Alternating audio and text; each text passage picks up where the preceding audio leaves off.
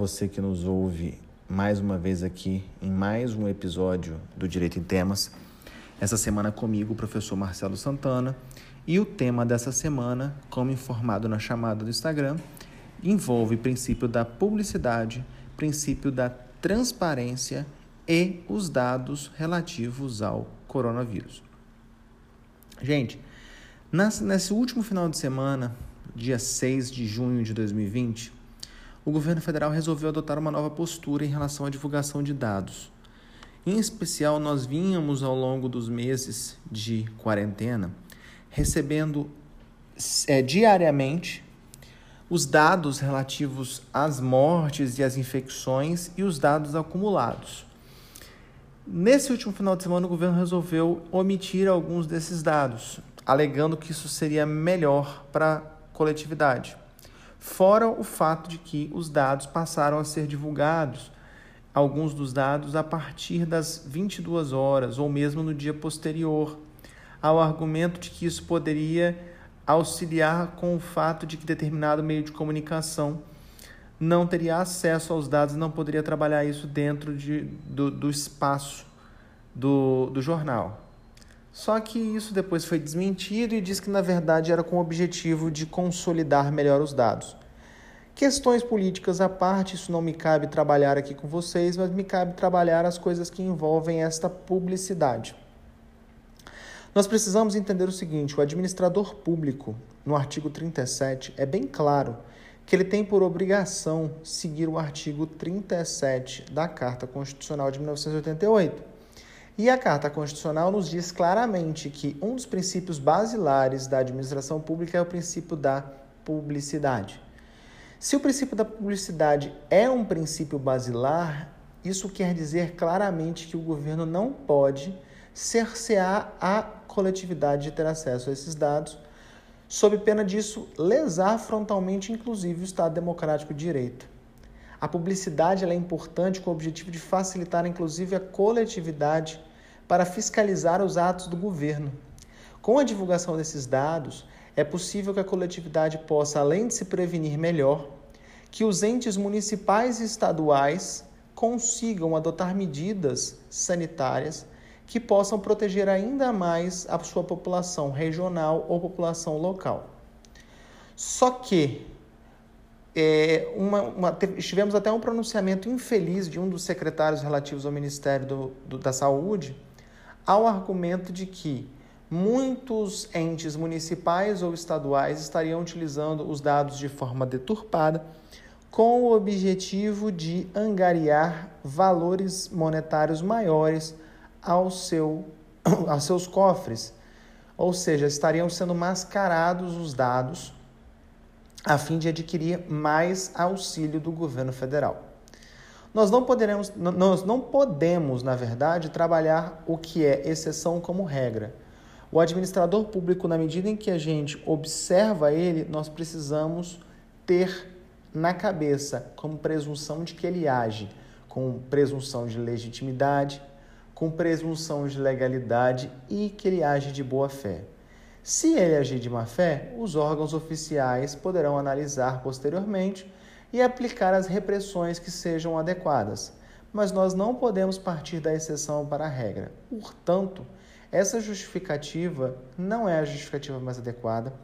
Omitir dados da coletividade não é a melhor postura.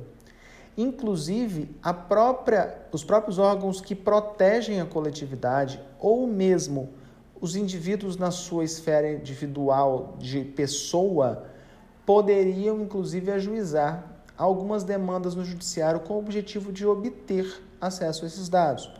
Dados de interesse público, inclusive, poderiam ser obtidos através, por exemplo, quem sabe, de um habeas data.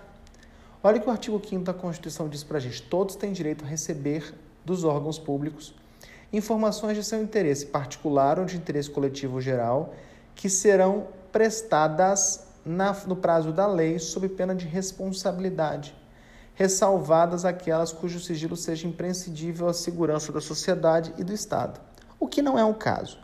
Os dados divulgados, eles em nenhum momento eles divulgam o nome da pessoa, eles divulgam um quantitativo de pessoas. Da mesma forma, não se trata de nenhum dado que possa de alguma forma prejudicar o interesse nacional, o interesse de segurança nacional. Percebam que quando nós divulgamos esses dados, por mais que nós recebamos críticas de outros estados, nações, de outros países, na verdade, todo o mundo está na mesma situação, todo mundo está enfrentando essa pandemia e a divulgação de dados é um dado relevante para que seja possível a, análise de uma forma global, inclusive do trânsito e tráfego de pessoas, inclusive com o objetivo de resguardar mais vidas. Então, essa justificativa governamental não pode ser considerada como uma justificativa adequada. O artigo 3 da Lei de Acesso à Informação vai dizer que esses dados precisam ser divulgados independentemente de solicitação. O artigo 5 vai dizer para a gente que é dever do Estado garantir o direito de acesso à informação, inclusive os procedimentos devem ser de forma transparente, clara, em linguagem fácil e acessível. Ou seja, gente, não tem porquê, não existe qualquer motivo relevante para que essa divulgação não se dê da melhor forma possível, com o objetivo real de favorecer a todos nós. Então, no momento em que o governo começa a trazer os dados de maneira equivocada, ele vai desrespeitando vários dispositivos da Lei de Informações, artigo 6 artigo 7 Olha, percebam aqui, artigo 7 O acesso à informação de que trata esta lei, entre outros, compreende o direito de obter informação primária, íntegra, autêntica e atualizada. Artigo 6 é necessário assegurar a gestão transparente da informação, propiciando amplo acesso e ampla divulgação. E aí a gente para para pensar. Se toda essa sistemática diz que eu preciso divulgar os dados, se o governo, em determinada medida, resolve não divulgar, seria possível algum tipo de responsabilização da, do, ser, do, do agente que não está divulgando esses dados, do servidor, do, do servidor público, do agente público? Sim.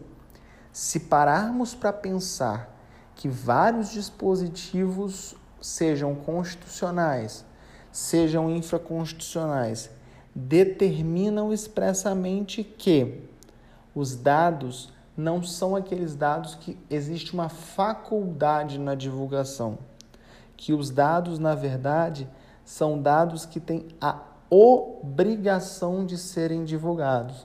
Se existem obrigações, nós podemos nos remeter à Lei é, 8429, que é a Lei de Improbidade Administrativa.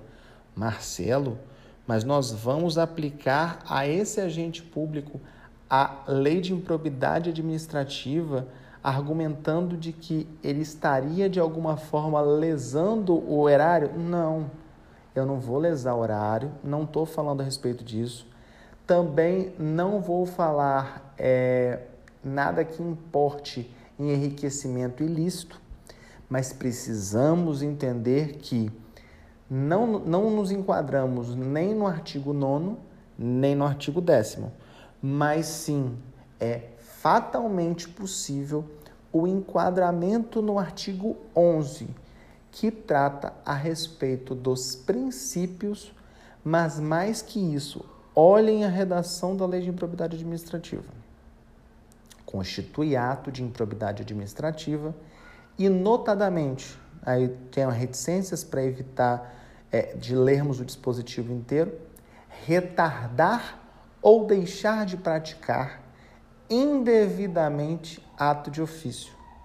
Ora, gente, se os dados têm a obrigação de serem divulgados e nós estamos de alguma forma retardando, ou seja, demorando a divulgar, ou deixando de divulgar, ou seja, deixando de trazer tudo aquilo de forma transparente, está assim enquadrado no inciso 2 do artigo 11 da Lei de Propriedade Administrativa. Mas não só isso. O inciso 4 vai nos dizer claramente negar publicidade aos atos oficiais. Mas aí, Marcelo, eu vou te perguntar: os dados é, relativos ao coronavírus são considerados atos oficiais? Sim, são documentos que são redigidos por um órgão público, baseando-se nas informações das secretarias estaduais de saúde, em que é observado um consolidado, ou seja, juntam-se todos os dados com o objetivo de expor à população a situação é essa, nós estamos passando por isso, precisamos nos cuidar, precisamos nos proteger.